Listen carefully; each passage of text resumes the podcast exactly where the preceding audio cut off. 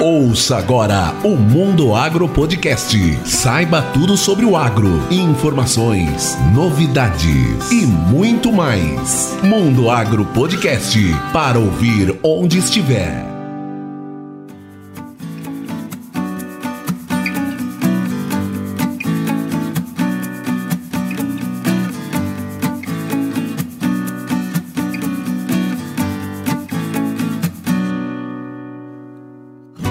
Está no ar mais um episódio do Mundo Agro Podcast, o seu podcast semanal sobre o agro para ouvir onde estiver. Você já ouviu o termo agricultura digital? Eu tenho certeza que sim, mas você sabe o que significa agricultura digital e qual a sua aplicação? Bem, então se prepare porque no episódio de hoje eu converso com Luiz Gustavo Mendes. Ele é engenheiro agrônomo, licenciado e mestre pela Exalc USP e especialista em agricultura digital, empreendedor, sócio e proprietário da Bullgreen e da Agribase, empresas de tecnologia tecnologia voltadas ao agronegócio. E agora vamos chamar o Luiz Gustavo para esse bate-papo sobre agricultura digital.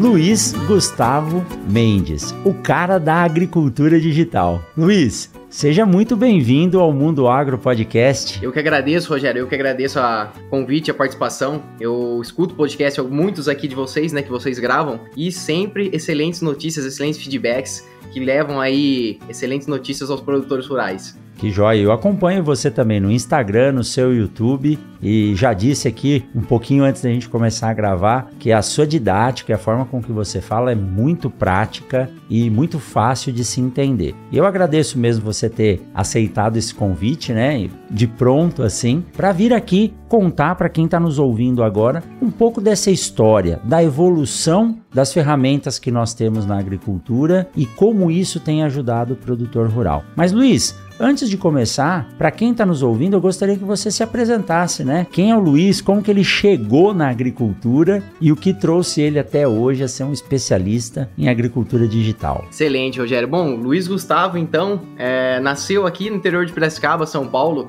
Desde criança, morava no, no sítio aí com a minha avó, né? Minha família, meus pais. Depois vim para a cidade com uns 9 anos e sempre tive, assim, um campo muito é, entranhado, né? Na, no meu dia a dia. E aí, morando aqui em Piracicaba também, já desde cedo resolvi fazer a engenharia agronômica e aqui a Exalc era uma das faculdades aí de referências.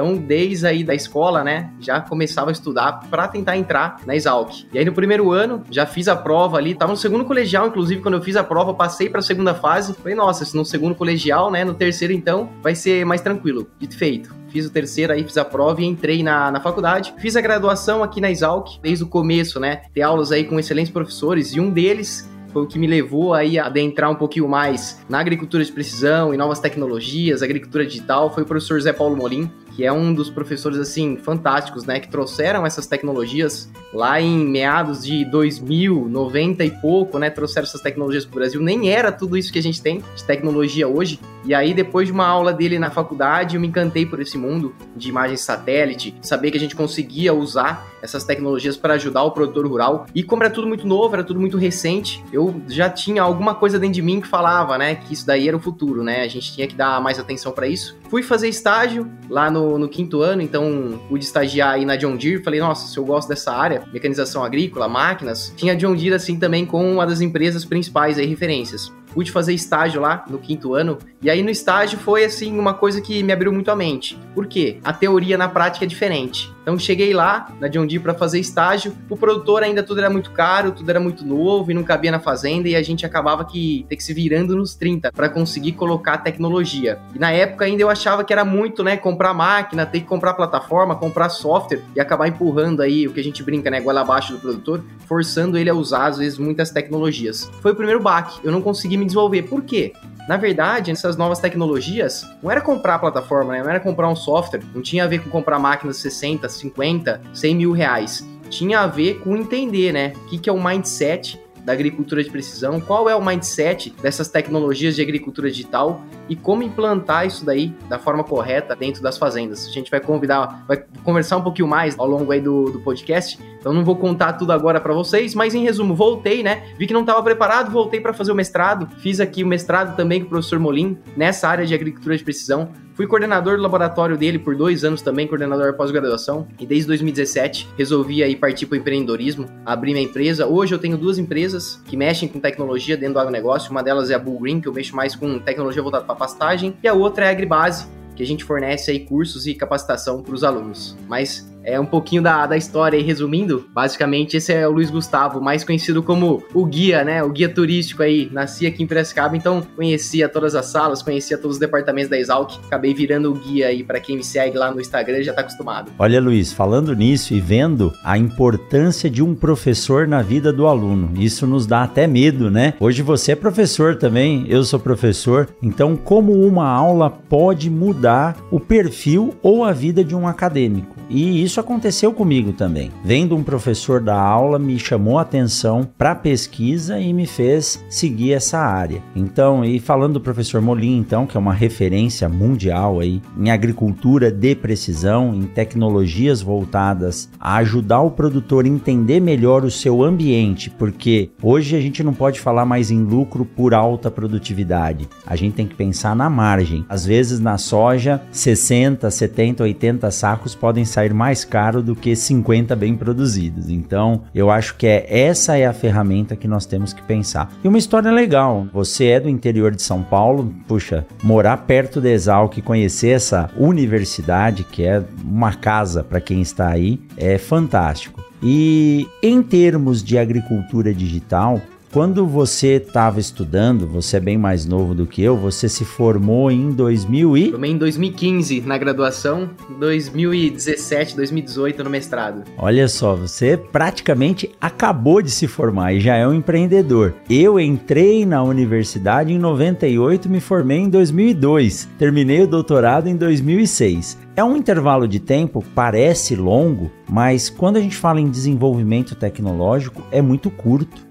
Algumas tecnologias demoraram 100, 200 anos para serem implementadas e hoje a gente vê a evolução disso de forma muito, mas muito rápida. Mas bom, você apresentado, devidamente apresentado agora para quem está nos ouvindo. E o tema hoje, agricultura digital, eu quero começar já esse nosso bate-papo aqui lhe perguntando o porquê o nome agricultura digital. E vou já para a segunda pergunta para você engatar aí a sua linha de raciocínio. O que que a agricultura digital tem a ver com a agricultura de precisão? Vou até fazer uma brincadeira que alguns produtores fazem comigo. Quando eu estou nas fazendas aqui, ele chega e fala: "Professor, aqui na minha fazenda é só agricultura de precisão. Eu falei, poxa, mas que joia, né? É, nós precisamos de adubo, precisamos de dinheiro, precisamos de semente. Então não é essa precisão, né? Mas qual a relação, né? O que é agricultura digital, Luiz? E qual a relação dela com a agricultura de precisão? Excelente, Rogério. É bem isso, né? Eu colocaria ainda, e até o professor Molim também segue nessa linha, né? Eu sendo aí um pupilo dele, sigo parte do princípio que agricultura de precisão, então falei já no começo que não ia dar um spoiler, agora vamos falar para todo mundo, né? Quem tiver aí escutando no carro, quem tiver com papel ou quem tiver com celular, grava essa parte, ó. Agricultura de precisão nada mais é do que um mindset de entender que as nossas lavouras são diferentes. Todo mundo que tá no campo, todo mundo que já olhou qualquer que seja a tecnologia sabe que a gente tem manchas. Tem uma região da lavoura que produz menos, tem uma região que produz mais. Então, partindo desse princípio,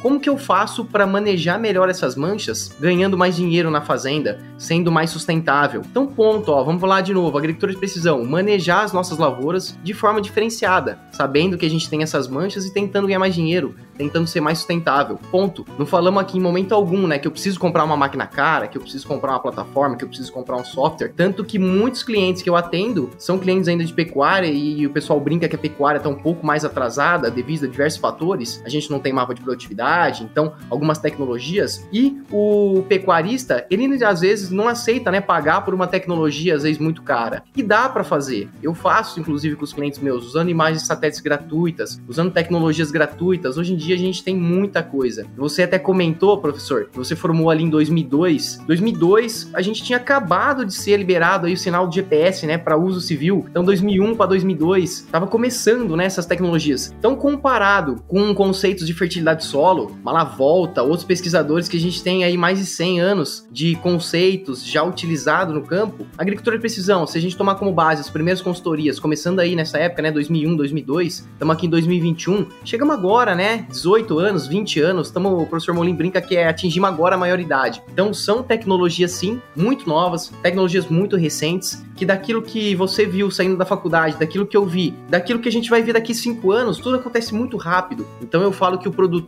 ainda que acaba às vezes sendo prejudicado porque é tanta coisa nova, é tanto aplicativo. E agora a gente vem, agricultura de precisão, pensando como um grande guarda-chuva e ferramentas de agricultura digital embaixo. O que seria essa agricultura digital? Novos aplicativos, imagens de satélite, novas plataformas, novos softwares. Então pensando agricultura de precisão como grande guarda-chuva, eu colocaria agricultura digital como sendo as ferramentas que a gente tem para utilizar para levantar onde que tem essas manchas no campo, tentar entender melhor o que está acontecendo dentro aí das nossas áreas, tentar entender o que está acontecendo dentro de cada metro quadrado das fazendas. Para que, que a gente usa então agricultura de precisão, agricultura digital? E a cada dia surge um termo novo, né? É agricultura de precisão, depois virou agricultura digital, é 1.0, 2, 3, 4, 5, cada vez mais o pessoal vem colocando, né, novos nomes, mas se a gente for levar do princípio e analisar aí para que, que a gente tem que utilizar isso daí no campo, eu partiria tentando errar menos. O que? Então, agricultura de precisão, diferença da agricultura que o pessoal já faz há muito tempo. Na verdade, a gente tem hoje ferramentas, a gente tem satélite, temos drone, temos sensores que ajudam ajudam a gente a errar menos, ajudam a gente a ser mais eficiente. Mas é a mesma agricultura que os produtores já vêm utilizando aí desde sempre no campo. Então eu tenho que aplicar os fertilizantes, só que agora eu tenho um sensor, eu tenho uma imagem satélite, ela vai me ajudar a aplicar as doses aí de forma otimizada. Não menos, né? Muita gente fala, ah, Luiz, é agricultura de precisão vai aplicar menos insumos. Não necessariamente. No meu mestrado, a gente fez um trabalho lá numa fazenda de citros, é a maior fazenda de citros do, do mundo, fica aqui no interior de São Paulo também, em Aras. Eles têm 4 milhões, mais de 4 milhões de pés plantados. A gente aplicou mais insumos, então a dissertação, né, basicamente comparou agricultura de precisão com agricultura convencional. Então, aplicando aí os insumos em doses variadas, de acordo com as manchas dentro da lavoura, a gente gastou mais insumos, a gente aplicou mais, só que a gente produziu mais laranja e se colocar ali na ponta do lápis, conseguimos produzir 1,5 milhão a mais em 7 anos, comparando aí usando tecnologia do que agricultura convencional. Então sim, já é provado, né, que a agricultura de precisão, agricultura digital, todas essas ferramentas auxiliam a gente a identificar essas manchas no campo, praticar a agricultura de forma mais otimizada e tentar, né, tentar errar menos. E hoje as fazendas, elas são empresas. Muita gente fala, Luiz, eu sou pequeno agricultor, Luiz, eu... e o pequeno não tem uma faixa padrão. Tem clientes que falam para mim que é pequeno produtor e o cara tem 5 mil hectares. Então pequeno, médio produtor, é o que você bem comentou, né, Rogério, no começo, a gente tem que analisar a margem. Então, se a margem ali do pequeno, às vezes é muito maior do que aqueles grandes grupos canavieiros que o, os grandes grupos às vezes ganham na escala. Então, eu colocaria basicamente isso, né, agricultura de precisão como sendo o grande guarda-chuva e agricultura digital como sendo essas novas ferramentas tecnológicas para a gente conseguir aplicar tudo isso de forma mais eficiente no campo, errar menos conseguir ganhar mais dinheiro para as fazendas que hoje em dia são empresas rurais. Eu concordo plenamente com a sua colocação e com a relação que você fez. E essas ferramentas, Luiz, elas estão crescendo a cada dia em número e em qualidade. E um ponto interessante que eu sempre gosto de comentar quando é me apresentado uma nova ferramenta, eu digo: qual o potencial de integração dessa ferramenta. Porque hoje, os grandes grupos, você comentou da John Deere, existem grandes montadoras, grandes empresas que trabalham no Brasil e no mundo, e elas acabam até adquirindo essas startups e o foco na aquisição é sempre qual a capacidade de integração do seu sistema. E o que você disse é de fundamental importância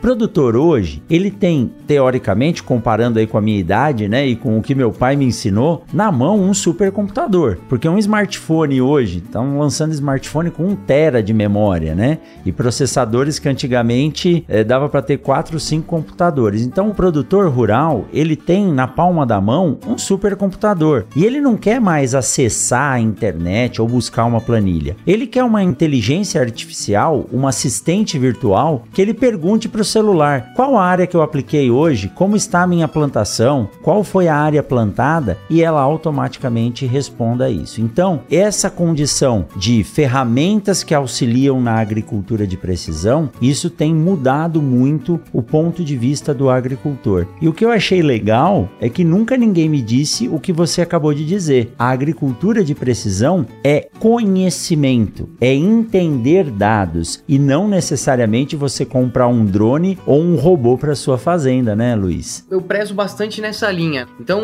inclusive, a gente teve a ideia de abrir a, a Bulgrinha, minha empresa de consultoria, que eu já a gente já tem, já vem trabalhando desde 2017, né? Então, desde cedo aí já já vem empreendendo, caindo nos buracos, né, batendo bastante cabeça e aprendendo bastante. Em 2019 para 2020, a gente teve a ideia de abrir a Agribase. Então, por que que a gente abriu, né, a Agribase? Eu andava muito para campo também, então era consultor aí, ficava em hotel, escutava os produtores e a gente percebeu que a gente tinha excelentes máquinas, tínhamos excelentes pilotos automáticos, tínhamos excelentes plataformas. O que, que faltava então, Luiz? A gente tinha tudo que era de bom e de melhor para utilizar aí no campo. Faltava o quê? Faltavam pessoas capacitadas, pessoas que entendessem disso tudo, pessoas que não somente queriam comprar a máquina e às vezes empurrar a goela abaixo para o produtor, o senhor, precisa de um piloto automático. Não, o senhor precisa de uma telemetria, o senhor precisa de um drone na fazenda. Aí o produtor ia lá, comprava o drone, não sabia operar e era só investimento. E aquilo ali, né, por mais que custasse um real, se aquele um real não tivesse aplicação, era um dinheiro perdido. Então a gente abriu de fato a Agribase para fornecer essa capacitação para os alunos, onde a gente vende cursos hoje, mentorias, ensinando de fato o que é né, o conceito da agricultura de precisão.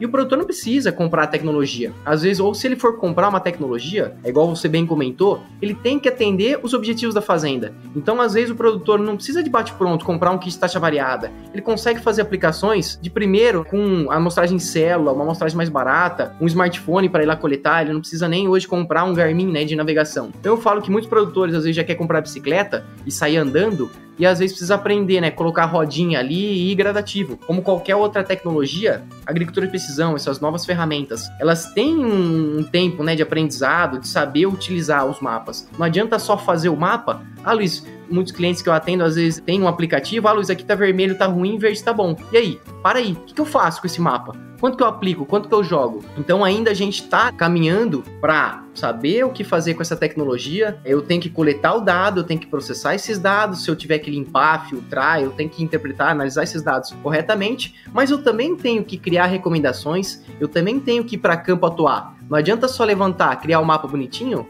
depois colar atrás da parede e deixar, ó, oh, eu tenho mapa, tem, tem, tá ali o mapa. E aí, faz o que com esse mapa? Que decisão que a gente toma com base nele? Ah, Luiz, eu não sei, não sei o que, eu faço aí com esse mapa, eu sei que eu tenho, agora não sei como utilizar. Então, essa é a linha, né, que a gente gosta de passar para os alunos, pro pessoal que a gente conversa. E se você coletar um monte de dado e não fizer uso dele, vira lixo, né? Eu entrevistei alguns podcasts, alguns episódios atrás, o Clayton Montarroios, que ele trabalha com BI, né, com Business Intelligence. E ele tá numa etapa em que os dados passam a ser preditivos e não mais somente dados analíticos. Então, você imagina, hoje uma colhedora ou uma semeadora, ela gera tanto dado para o produtor e eu tô aqui navegando numa área que não é a minha, né? Eu sei que quando você entra na máquina só para acompanhar, você vê tantos sensores, tantos dados sendo coletados, existem sistemas que mostram para você o que está sendo semeado, você não precisa colocar uma bandeirinha na área, depois você vai colher, ele te mostra, olha, aqui você colheu a parcela de tal material.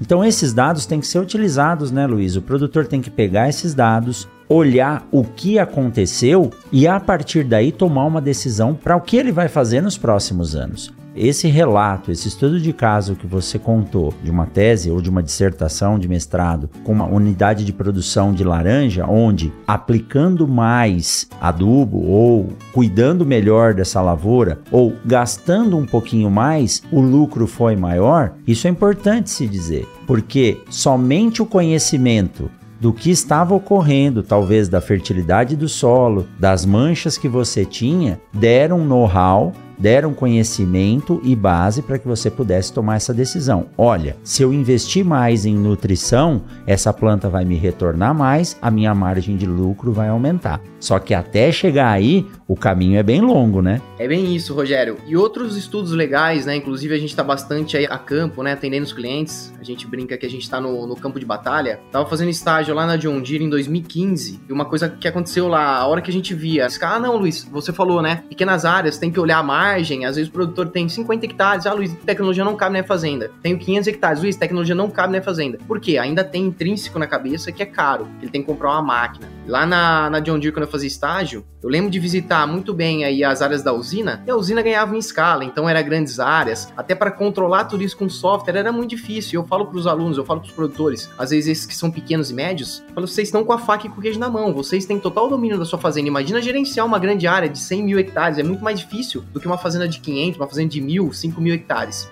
E esse cliente, a gente foi visitar, ele era um fornecedor de cana para usina, a colhedora que ele tinha lá. Eu lembro até hoje, na época, era uma 3520 da John Deere. A mesma máquina, colhendo cana para a usina, ela colhia 480 toneladas por dia, trabalhando o dia inteiro, né, turno de 24 horas. Para esse fornecedor, era ele que operava a máquina ou alguém próximo dele. A mesma máquina, uma 3520 igual do mesmo ano, colhia 980 toneladas, o dobro. Então, assim, é importante é olhar a margem. Os grandes grupos, eles têm escala, eles podem errar um pouco mais. Agora, aqueles pequenos e médios produtores, se às vezes eles errarem na margem, eles não têm tanta escala, né, para bater de frente com o preço. É commodity. Então, eu falo que nessas áreas que são mais eficientes, essas áreas que são as áreas mais legais para a gente colocar tecnologia, para a gente monitorar, o produtor já está lá no dia a dia. Então, os mapas, ferramentas, software, plataforma vão ajudar ainda mais o produtor a entender o que está acontecendo ali em cada metro quadrado da fazenda. E uma frase legal que eu vou contar aqui para quem está escutando, né? Eu sempre falo nas minhas aulas também para os alunos, falo assim para os alunos: ó, oh, vocês acham que área ruim da lavoura não pode dar lucro?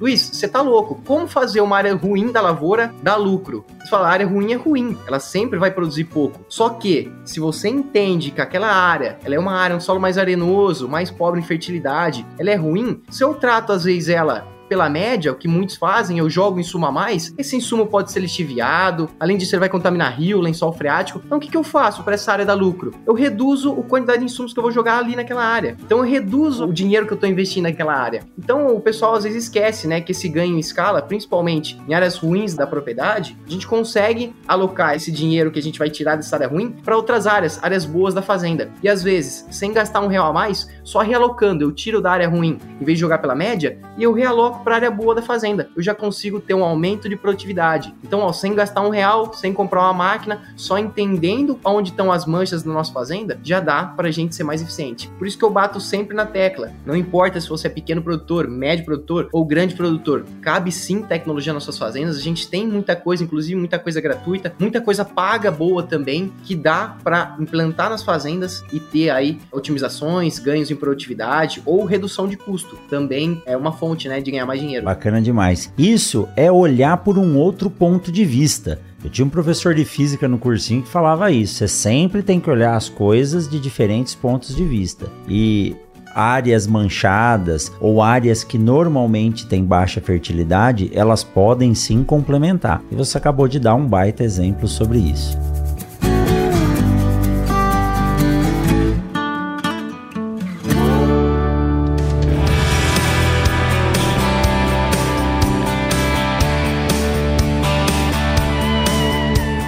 Vamos aproveitar esse intervalo para te dar um recado. Eu, professor Rogério Coimbra, a convite da Chevrolet, estou apresentando também o S10 Cast, o podcast da S10 que é feito para quem faz. Quem me conhece sabe que eu sou um apaixonado pelo agro e adoro viver esse dia a dia. Isso é, na verdade, um estilo de vida. Mas tem outra coisa que eu também não abro mão que é o pé na estrada, com um bom lazer recheado de aventura. E tudo isso tem a ver com a novidade que eu vou te contar agora. A Chevrolet acaba de lançar a S10 Z71 uma picape que mantém a tradição, mas que agora tem também aquela pegada aventureira. Ela vem com um Santo Antônio de série, uma grade frontal exclusiva, alargador de rodas e bancos em couro. Ela também é preparada para quem gosta mesmo do lazer e da aventura, sem abrir mão do conforto, segurança, com um estilo único que só a S10 e 71 tem. Você sabe que chegar aonde quer não é uma questão de sorte, mas sim de ter o equipamento certo.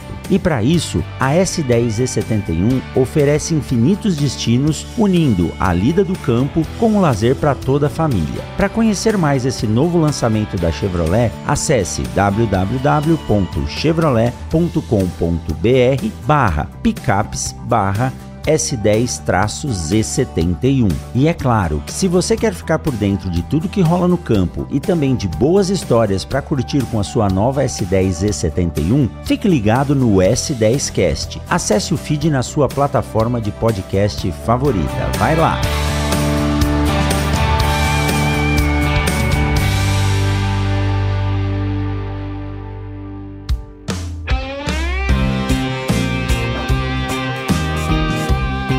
E Luiz, olha só, retomando o nosso bate-papo aqui, quando a gente fala em agricultura digital, inteligência artificial, o produtor hoje ele tem na mão a possibilidade de entender melhor o que ele está fazendo e muitas vezes em tempo real. Nós temos uma parceria aqui do Mundo Agro Podcast com uma empresa chamada Momesso. Momesso é uma empresa tradicional aqui no Brasil na produção e desenvolvimento de equipamentos para a agricultura, principalmente aqueles voltados para tratamento de sementes. E nós batemos um papo com o diretor, com o Júnior, e ele contou que hoje existem centros de operação de tratamento de sementes em que a máquina está num lugar do Brasil e o centro operacional está em outro. Então, se a máquina tem um problema ou se ela para, o centro operacional que está lá a 1.000, 1.200 quilômetros de distância, ele restarta a máquina e entende o que aconteceu. Então, eu acredito que essa ferramenta hoje pode ser utilizada, independente da posição que você tá. Imagina um agricultor que tem que fazer várias ações dentro da sua propriedade e geralmente ele faz isso sozinho. Hoje, empresas que fornecem essa terceirização, olha, eu vou monitorar o gasto de combustível do seu trator, eu vou monitorar como está o desempenho da sua semeadora,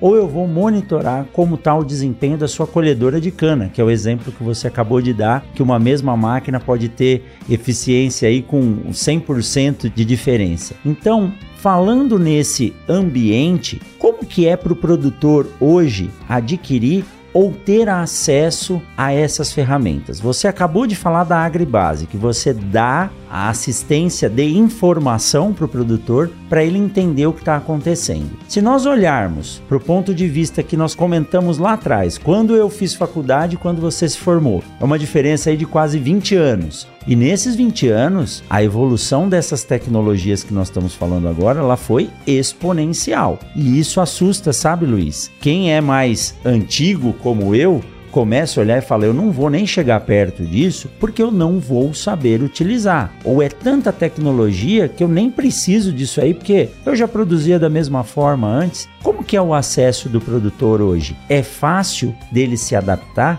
É fácil dele adotar essas tecnologias que às vezes assustam pela complexidade? Excelente pergunta, Rogério. E isso é uma das grandes barreiras que a gente tem hoje, né, dentro do agronegócio, de levar essas ferramentas digitais. Puto aí muito, né, de clientes. Luiz, os veião cabeça branca que a gente brinca, né? Meu pai fazia assim, o pai do pai do pai do pai dele vai lá, né? Fazia assim, produzia pecuária dessa forma. Quem é você, Luiz? Um moleque aí, não tem nem barba na cara, me ensinando a fazer fazer pecuária. Só que a hora que a gente mostra novas tecnologias, imagens de satélite, por exemplo, e eles estão lá no dia a dia, eles sabem qual que é o talhão dele da fazenda aí que produz mais, qual que é o talhão que piora, eles sabem por que que é pior, ah, pegou uma praga, uma doença. E eu atendo, Rogério, remoto esses produtores. Hoje eu trabalho com a minha consultoria, né, atendo fazendas de pecuária, uso muito imagem de satélite, então eu consigo daqui de Piracicaba, não fico viajando tanto, consigo levantar informações das fazendas. E a hora que a gente mostra, não é uma fazenda de um vizinho, não é uma fazenda de um case de um cliente que a gente atendeu, é a fazenda dele, a fazenda desse produtor. A gente entra lá na internet, baixa o um mapa de satélite gratuito que seja e fala: seu João, seu Zé,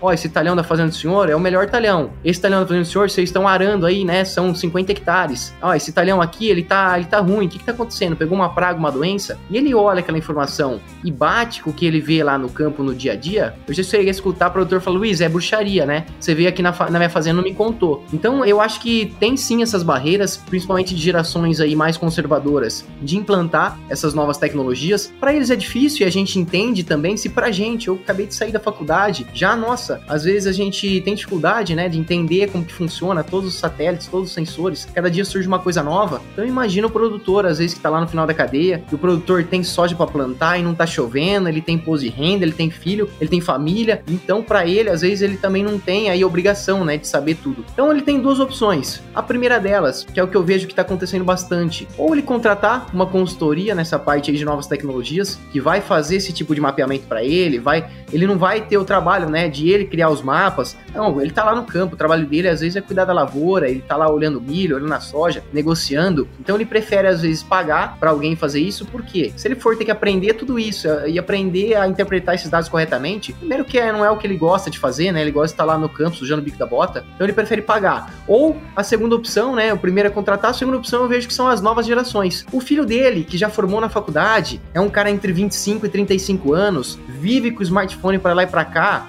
nossa, esse moleque ele não quer anotar é, nada no caderno, ele não quer anotar nenhum dado, ele quer ir para o campo, ele quer ter um tablet ali, ele quer ter um aplicativo, ele quer ter uma plataforma que ele vai imputar todos aqueles dados. Eu já cheguei a fazer muitas visitas para campo quando era aí consultor, na época, né? E aí chegava à noite no hotel, tinha que passar e ia deitar para descansar, não, não podia descansar. Tinha que pegar tudo que anotou no papel e passar numa planilha Excel, passar uma. E era um inferno. Então hoje, a gente vê que essas novas gerações, com a sucessão familiar, estão gostando bastante de tecnologia. Então vê o neto tu vê o filho ali, comprou um drone, faz as imagens. Ô vô, ô pai, olha que legal aqui a nossa fazenda vista de cima. Então a gente vê que essas barreiras de entrada são excelentes. Então cada vez mais a gente percebe que com o passar do tempo, essas novas tecnologias vão estar cada vez mais presentes no campo e o produtor também ele tem que entender para que, que serve aquela tecnologia. Eu brinco, né? Eu falo, não é porque que eu comprei às vezes a melhor chuteira do mercado que eu vou ser o melhor jogador. Então o produtor também às vezes não é porque comprou a melhor colhedora que ele vai aumentar a produtividade. Não é porque porque comprou a melhor plataforma que ele vai ser mais eficiente. Ele tem que aprender a usar essa tecnologia. Ou ele tem que contratar alguém que saiba, né? Utilizar, saiba por que, que tá apertando ali aqueles botões e saiba analisar essas informações corretamente, propor soluções, propor aí recomendações e ir para campo atuar. Então a gente tem um longo caminho também de conscientização, de ensinar o pessoal a fazer isso, que é um dos trabalhos, né? Vocês aqui também com o podcast, a gente na Agribase também ensinando o pessoal com o canal do YouTube e a gente vê que se a gente já bate recorde, Rogério, de produtividade, dessa forma forma que a gente faz hoje ainda dá para ser mais eficiente no futuro, né? A gente vai conseguir ainda ser muito mais eficiente, bater recordes de exportação, produtividade com essas tecnologias, a hora que tiver tudo rodando redondinho no campo. E isso tem um nome, Luiz: sustentabilidade, né? O produtor tendo a sustentação da sua produção com base na tecnologia. Muito bom saber disso e eu acho que esse processo de entender, compreender e adotar isso, se, isso está muito ligado à sucessão que nós vemos hoje. Realmente, o produtor mais da antiga, tradicional, ele vem passando a bola para os seus filhos, para os seus netos, e esses já nasceram, como você, no meio dessa tecnologia e têm muito mais facilidade e gostam de utilizar. Eu conversei com vários produtores aqui e com várias pessoas ligadas à tecnologia e eles sempre dizem o seguinte: o produtor mais tradicional, ele fazia o controle da fazenda na mão, num caderninho e controlava muito bem. O filho dele, se pegar aquele caderninho na mão, ele não sabe o que está escrito. Mas se você der um aplicativo, um computador, uma planilha de Excel, ele vai gostar e vai conseguir organizar tudo isso porque é o ambiente dele hoje. Então esse processo é um processo de evolução. É lógico que as ferramentas que você comentou e que surgiram agora vieram de forma muito rápida, mas elas estão aí para ajudar o produtor e a partir do momento que ele entrega isso na mão de quem sabe fazer, ele tem mais tempo para olhar a fazenda, ele tem mais tempo para olhar o boi, para olhar o pasto, enquanto ele dá na mão de um profissional a administração daqueles recursos que vão auxiliá-lo na tomada de decisão. No final, o que a gente tem que fazer é tomar uma decisão: compro, ou não compro, vendo, ou não vendo, aplico, ou não aplico,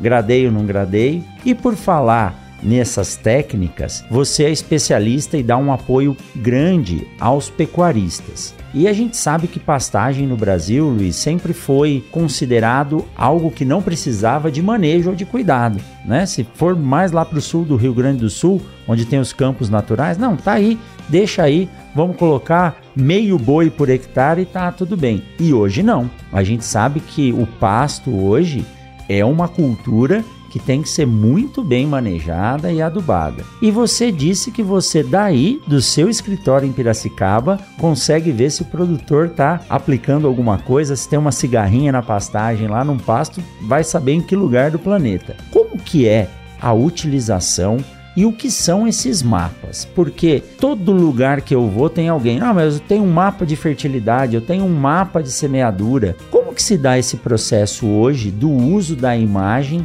para a agricultura?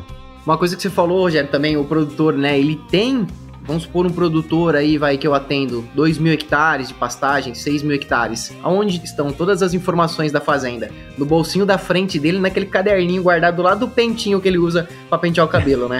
e para passar isso daí para as próximas gerações. Então fica mais difícil. Então, se a gente tem tudo isso contabilizado, ou para qualquer que seja, né? Seja um funcionário, funcionário trocou de funcionário, isso acontece bastante no campo, né? Se eu tenho dentro do software, é bem mais fácil o próximo que vai assumir o cargo saber o que está acontecendo na fazenda. O filho desse produtor também entender como que a fazenda está sendo manejada. Óbvio, ele nunca vai manejar igual o pai dele. Principalmente o produtor, né? Ele gosta muito de estar no controle. Então a gente vê que esse cara ele não vai largar o osso. Então a gente vai continuar utilizando ferramentas para ajudar ele. E hoje o mapa, na verdade a gente pode pintar o mapa, pode fazer os mapas de diversas coisas no campo. Entendam-se a hora que a gente fala de mapas, de plataformas, de softwares, como uma fonte de informação que a gente está tentando entender o que está acontecendo ali na fazenda deles. Vou contar dois casos aqui para vocês de clientes que eu atendi. Um deles é do, do Mikael, ele tem uma fazenda ali no Mato Grosso, Grupo Correia. Eles tinham uma fazenda de 6 mil hectares. E o que acontece muito hoje na, na pecuária, né? O Mikael me ligou e falou: Luiz, eu separei 200 mil reais, peguei no banco ali para reformar 100 hectares da minha fazenda. Só que eu tenho 6 mil hectares, eu não sei nem por onde começar. Eu não sei qual pasto que eu tenho que reformar, não sei como que a minha fazenda tá. Eu sei um ou outro, ah, o pasto 21, o pasto 12 são os melhores mas às vezes o produtor nunca consegue olhar a fazenda dele de uma forma mais macro, analisar todas as regiões. Fazendas são grandes, às vezes ele sabe uma ou outra coisa que está acontecendo. E se ele conseguir fazer isso, às vezes, numa fazenda inteira, ele não consegue, às vezes, pegar um histórico, principalmente na pecuária. É muito importante, como a gente tem regime de chuvas, então tem mês que chove mais, a pastagem cresce mais, tem mês de seca, a pastagem cresce menos, e essa flutuação aí do crescimento da pastagem é muito importante na hora da gente fazer os planejamentos de a lotação que a gente vai colocar, né? Quantas unidades animais cabem ali. E começamos a levantar, ah, eu tenho, Luiz, 6 mil hectares. Beleza, primeiro ponto. Quanto disso é área útil para a gente praticar aí pecuária? Luiz, eu não sei. Então imagina, o produtor não sabe, tá ali. Isso acontece também com soja, com milho, com eucalipto, com outras culturas. O produtor às vezes não sabe quanto que ele tem de área útil para colocar ali a atividade dele. Então comecei a levantar esses mapas, as informações. Dos 6 mil, eles tinham 1.970 hectares para trabalhar. Então é totalmente diferente eu planejar uma atividade para 6 mil tanto quanto lotação, cabeças, que seja aí, né, meia UA por hectare, que é abaixo da média nacional, solto o boi ali no pasto e depois de dois, três anos eu volto ali para vender ele. Hoje não, né? Isso aí vai degradar o pasto, o próprio valor da fazenda. Hoje as terras no Brasil estão valendo muito dinheiro. Então o produtor, aquele pecuarista que cuida também da fertilidade dos solos, consegue até agregar valor nisso nas suas áreas. Então voltando para esse cliente aí, a gente avaliou que ele tinha aí cerca de 2 mil hectares para trabalhar. Então um terço da propriedade, o resto era floresta, tá certinho, né? Eles estavam preservando, não compensaria. Já falou para ele, Mikael, pelo amor de Deus, não abre novas áreas. Esses 2 mil hectares, vocês já não estão dando conta, né? De manejar certinho. Então vamos melhorar isso daí, vamos ser altamente produtivo, altamente eficiente do que abrir novas formas. Então tá aí, ó, usando tecnologia tecnologia para ser sustentável, para preservar florestas, para produzir mais em menos espaço. E aí a gente começou a levantar as informações e dos 200 mil reais, uma média ali, ele queria reformar 100 hectares, a gente coloca aí como base, né, 2 mil reais por hectare para reforma. Gradagem, mais custo com óleo diesel, mais fertilizantes que ele ia jogar ali. A hora que a gente levantou um histórico com imagens aí de satélite, imagens que a gente consegue ver a biomassa ali da vegetação, então, quais eram os melhores pastos? Quais eram as melhores áreas da fazenda dele? E a gente volta um ano para trás, a gente pegou 12 imagens, uma imagem por ano. Isso daí o satélite já tá lá, o satélite já tirou foto, então consigo pegar imagens, consigo pegar esse histórico. A gente conseguiu avaliar como que era a produção da fazenda, principalmente nos meses de seca, nos meses de águas na propriedade. E eles são um grande grupo lá, eles manejam muito bem os pastos. Os pastos que eles estavam procurando aí para reformar estavam bons, estavam com médio para alto potencial produtivo. Então, em vez de reformar esse pasto, que a gente mexe em tudo ali, né, macroporo, microporo, a gente tentou recuperar essas pastagens de dois mil reais a gente gastou 800 reais por hectare. Então ali, em vez de gastar 200 mil reais, eles gastaram 80 mil para recuperar esses 100 hectares ali dos pastos gastos, conseguiu economizar 120 mil reais. Usando tecnologia, imagens satélites, hoje as imagens que a gente utilizou foram de satélites gratuitos, satélite Sentinel, conseguimos levantar um histórico. Então a gente fala que a tecnologia está aí para isso, ver o objetivo do produtor, o que o produtor quer, ah, o produtor quer saber, Luiz, como que ele reforma, reforma ou não reforma. Beleza, a gente vai levantar que, que a gente tem em tecnologia? Temos drone, temos satélite. O drone nesse caso não dava. Por quê? Não tinha como pegar o drone e voltar para o passado, né? Só se fosse de volta para o futuro para coletar essas imagens. O satélite a gente já tinha esse histórico. Então, dependendo do objetivo, qual que é melhor, Luiz? Depende. Os dois são excelentes ferramentas. O drone eu vou ter muito mais assertividade, o pixel muito pequeno, consigo ver ali até se bobear a cigarrinha, né? No pasto. E o satélite não, grandes áreas. Mas para esse caso, serviu muito bem ao propósito. E, e outro cliente, ele queria comprar uma fazenda. Então ele queria comprar a fazenda, ficava 16 horas de viagem viagem. Ele falou, Luiz, cara, eu, o cara tá me apressando, ele quer que eu vá comprar a fazenda. A fazenda custava um milhão, um milhão e duzentos mil. É, quero que, ele quer que eu vá para lá, porque ele já falou que ele ia vender para dois ou três pessoas se não fosse. A fazenda ia ficar 16 horas. Ele é um advogado. Meu xará também chama Luiz. Eu falei, não, peraí que eu vou fazer uma análise aqui para você. E aí a gente já vai te dar um laudo. Levantamos um mapa de altimetria e alguns mapas também de satélite para ver biomassa. Se estava degradado os passos, como é que tava, se era área aberta ou não. Levantamos ali alguma documentação da propriedade, né? Dado do cartão, total. E a, a seguinte notícia, em duas horas, a gente já chegou com um laudo para ele. Falou, ó, oh, Luizão, a fazenda tem muito morro, é ruim de mecanizar, 92% da área não dava para mecanizar, mesmo que colocasse pastagem ali, eu tenho que fazer uma pastagem altamente eficiente, eu tenho que entrar com máquina, eu tenho que tratar esses animais, andar com trator, não dava, metade da fazenda estava fechada ainda, era floresta, então a recomendação, cara, nem vai, nem gasta as 16 horas. E se ele não tivesse esse trabalho, imagina, ele ia estar tá na segunda hora de viagem, ia ter andado, sei lá, 100 quilômetros, ia faltar mais um bocado ainda para chegar na fazenda, e ele ia chegar lá ainda, ia ser pego de calça curta, né? Ele já tinha reservado hotel, a mulher dele já tinha tinha passado álcool gel na caminhonete inteira para ele, a esposa, os três filhos. E aí, ó, com uma análise aqui também de informações gratuitas, mapas de satélites gratuitos, meu, nem vai que não vai compensar a viagem. Fazendo é ruim, não é o que você está procurando. Então, sim, hoje a gente tem muitas tecnologias e os mapas. Falei esses dois casos de mapas para aplicação para pecuária, mas para outras áreas, soja, milho, a gente tem outros mapas, outras fontes de informação que a gente consegue levantar para saber quais são as manchas mais produtivas, quais são as manchas menos produtivas. Temos mapas que a gente sabe a fertilidade do solo ali em cada área. Você falou do tratamento de semente. Se eu sei que uma área ali tem mais argila, é mais fértil, eu posso fazer um tratamento de sementes, posso usar um híbrido diferente, eu vou aumentar minha produtividade. Então, tudo isso que a gente levanta do campo, esses mapas, essas informações, agricultura digital, agricultura de precisão, é para quê? Para a gente tentar ganhar mais dinheiro no campo, tentar reduzir custo, tentar ser mais eficiente. Então hoje, falando também um pouquinho que a gente falou de tecnologia, como que o pessoal vê a adoção disso. A gente não sabe vender esse tipo de serviço hoje, né? De agricultura digital, de agricultura de precisão. Quando a gente fala de satélite pro produtor, nossa, na cabeça dele, Luiz, isso é muito caro, isso daí não serve para mim. Pega seu satélite, pega seu drone vai embora aqui da minha fazenda, isso é muito caro. Então, quando eu vou falar com meu cliente, às vezes, Rogério, eu nem falo de satélite, eu nem falo, não, a gente às vezes é, aprende da tecnologia, né? Quer dar uma de bonitão para cima do produtor? Não, sensor multispectral, hiperespectral, é radiação aqui do sol, tá, tá, tá, para ali, parará. Não, o que, que eu falo pro produtor? Ó, a gente vai levantar a sua área útil da propriedade, vamos calcular a taxa de lotação e vamos ver qual passo a gente vai reformar ou não reformar. Ponto. Então o produtor isso ele entende. Isso ele coloca tecnologia na fazenda dele. Então também tem jeitos e jeitos para a gente entrar com essa tecnologia na propriedade e mostrar para o produtor que a fazenda dele tem alguns pontos que ele pode melhorar e com isso ele ganhou nesse caso, né, 120 mil reais. Então a hora que o produtor começa a ver o dinheiro de fato, não ah, sua fazenda vai ficar melhor, ficar melhor, pode ficar. Se eu ganhar um real, ficou melhor. Então, a hora que ele consegue tangibilizar essas tecnologias, isso vai ficando mais legal. E aí sim, né? Ele acaba comprando e colocando isso daí para rodar dentro das suas fazendas. E olha só, a gente acha que o mapa serve só para avaliar, né? Se é uma área boa, se tá bom para plantar, se tá com deficiência de adubo, se tá com alguma praga. Você acabou de falar que auxiliou um cliente em comprar ou não comprar uma fazenda.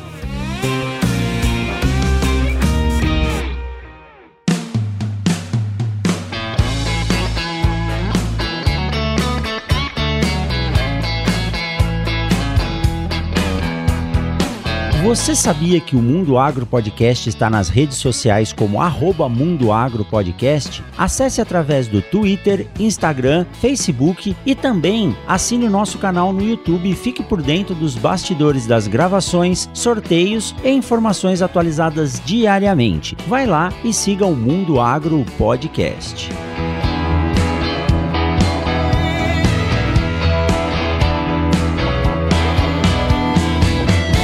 Mas Luiz, quando a gente fala de mapas, vendo você falar, é bem tranquilo. Eu não quero que você dê os spoilers aqui, porque você vai voltar aqui no Mundo Agro Podcast para falar só sobre como obter esses mapas e como avaliar. Mas é fácil fazer esse trabalho hoje, porque um fator que me chamou a atenção é que você disse que são mapas que estão disponíveis de forma gratuita. Então você não precisa cobrar do produtor uma assinatura de um satélite para ter acesso aos dados. Segundo, ter acesso ao dado e olhar o mapa é uma coisa. Agora, interpretar esse mapa requer conhecimento e experiência. Esses mapas desses satélites gratuitos, eles já vêm com as informações que você quer de índice de vegetação ou você precisa processar essa imagem para obter essa informação? Excelente essa daí também, né? Muita gente fica em dúvida, né? Nossa, Luiz, mas então se eu tenho mapa gratuito, por que, que o pessoal me vende uma assinatura de uma plataforma? Então esses mapas, quando a gente tem aí de graça na internet, primeiro eu tenho que saber fazer um cadastro ali no site para buscar essas imagens,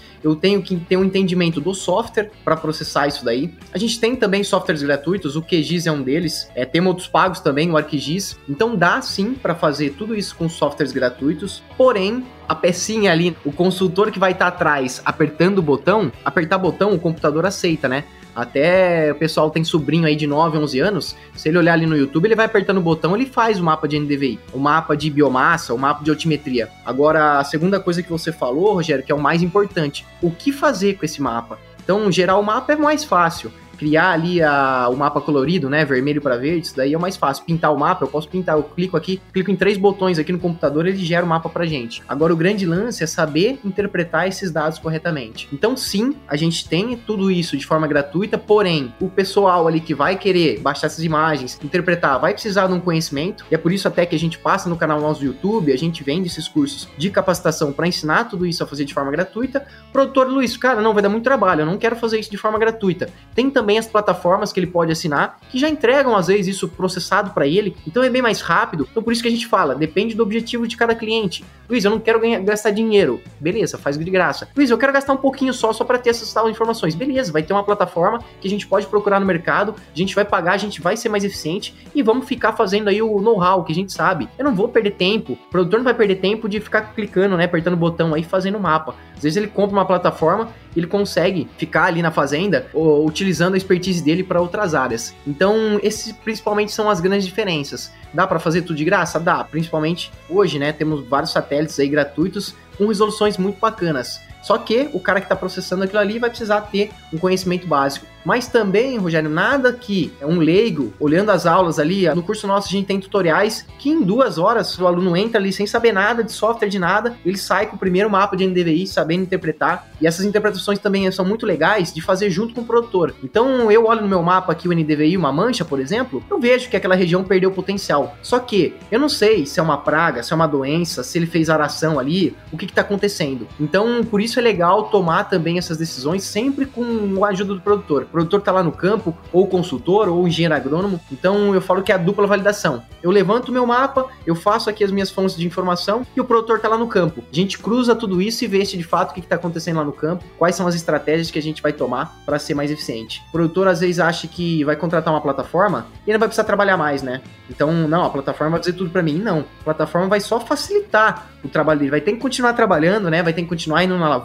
Então, a plataforma às vezes ela é um facilitador. É trabalhar um pouquinho menos, que já tá tudo lá tabulado, eu consigo gerar um PDF. Mas não tem milagre no campo, né? Estaria mentindo, né? A gente vai estar tá mentindo para eles se falasse que aperta um botão aqui, o drone vai lá sozinho, voa, entrega o mapa e gera recomendação. Ainda não é assim, né? Quem sabe no futuro. Quem sabe no futuro. É isso aí. Mas o importante é saber que essa ferramenta está disponível. E essa questão de interpretar, ainda bem que existem programas de pós-graduação, cursos, né, técnicos que estão formando e isso ainda é uma área que demanda muitos profissionais. Então, quem quer trabalhar, quem quer entrar para o agronegócio, a agricultura digital, a confecção desses mapas e aprender a interpretar é uma área que gera emprego e tem muita vaga disponível ainda.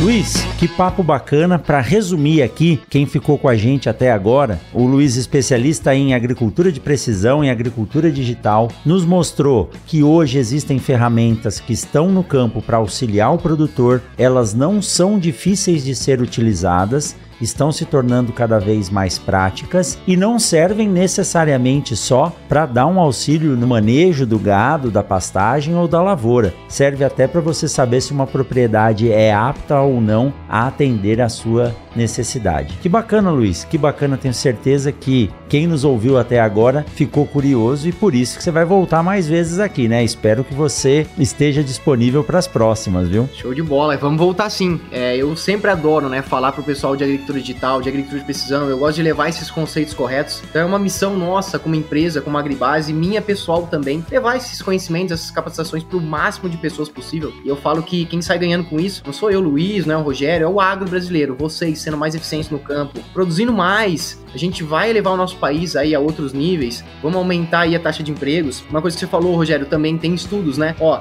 vão surgir no futuro 178,8 mil oportunidades de emprego nos próximos dois anos, mais por pesquisas aqui, ó, fonte aqui do G1 e da Embrapa, apenas 32 mil profissionais qualificados para preenchê-los. Então a gente vai ter um gap ó, de 80%. Então, para aqueles que às vezes estão meio perdidos, Luiz, e aí, é, vai ter mercado? Não vai? Vai sim, vai ter muito mercado, principalmente aquelas pessoas que saibam, né, interpretar todas as ferramentas, utilizar da forma correta no campo. Vocês viram, né? Para aqueles que vão para campo, já serve como uma ferramenta auxiliar para ir às vezes só nos locais. Eu não preciso mais perder hoje dois dias visitando a fazenda, rodando lá de moto, a pé, de cavalo, é sol, tem carrapato, tá quente, às vezes eu coleto algum dado errado. Não tô falando que não vai precisar nunca mais ir pro campo. Ah, Luiz, eu vou ficar para sempre no escritório, bonitinho com o pezinho embaixo da mesa? Não, né? Também não é assim. Mas, para aqueles que vão para campo, a gente já vai visitar os talhões que estão com problema. Então a gente já vai conseguir ser mais assertivo, né? Exatamente. A gente já vai conseguir ser mais eficiente. Que joia. É, eu sou vidrado nesse tipo de tecnologia. Quando a gente começou a utilizar drone nos experimentos, era algo novo.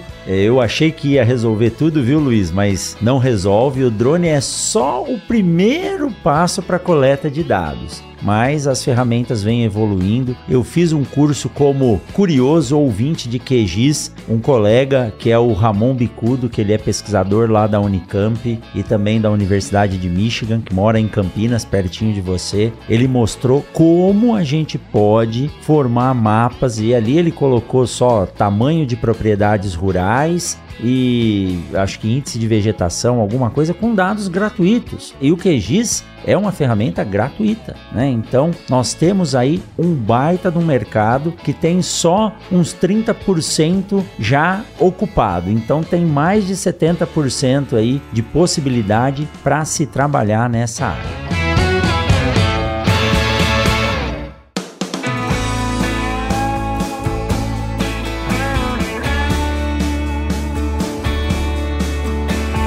O Mundo Agro Podcast faz parte da Rede Agrocast, a primeira e maior rede de podcasts do agro. Para ouvir o Mundo Agro Podcast e outros episódios ligados ao agro em um mesmo feed, basta acessar redeagrocast.com.br.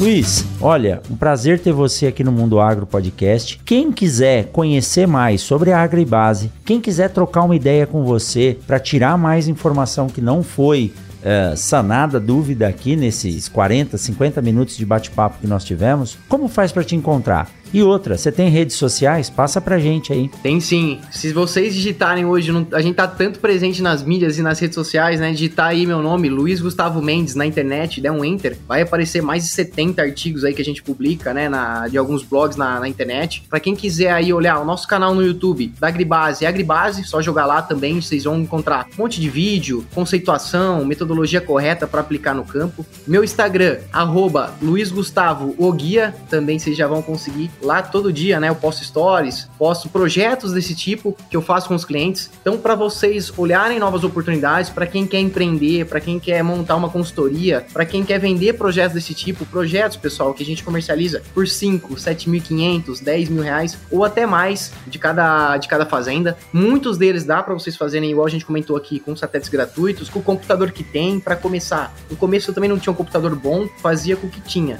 Então, pessoal, não tem desculpa. Quem quiser vai dar um jeito. Quem não quiser, vai dar uma desculpa. Aquela frase. E só para terminar com uma frase legal para vocês, temos sim muita oportunidade. Eu mexo bastante com pecuária. Boi que chega primeiro, moçada, bebe água limpa. E ó, uma frase para ficar na cabeça de vocês, para parar de aplicar pela média, para tentar ser mais eficiente. Pensa no mindset da agricultura de precisão. Manejar melhor a lavoura, manejar as manchas. Sempre dá para ser melhor e sempre dá para ser mais eficiente. Grava essa frase tire mais da sua lavoura do que a lavoura tira de você. Pessoal, e aí vocês colocam na ponta do lápis, né? Quem tá ganhando hoje, né? Vocês ou a lavoura. Então, as fazendas são empresas agrícolas, vamos tentar ser mais eficiente, vamos tentar aumentar aí o nosso lucro, nossa rentabilidade. Obrigado, Rogério. Obrigado pelo convite e obrigado aí a todos os ouvintes. Luiz, eu vou deixar aqui na descrição do podcast para quem está nos ouvindo o seu link para o Instagram, para a Agribase e o seu site que todo mundo pode chegar aonde quiser a partir disso aí. E eu gostei da frase, viu? Ganhe da sua lavoura e não deixe ela ganhar de você. É um sinergismo, mas tem que sobrar um pouquinho para o produtor sobreviver também e investir no ano seguinte. Que joia! Que papo bacana! Muito obrigado pela simpatia, pela facilidade com que você explica as coisas e já vou deixar um convite aqui para você voltar e a gente falar um pouco mais de forma específica sobre como obter esses dados e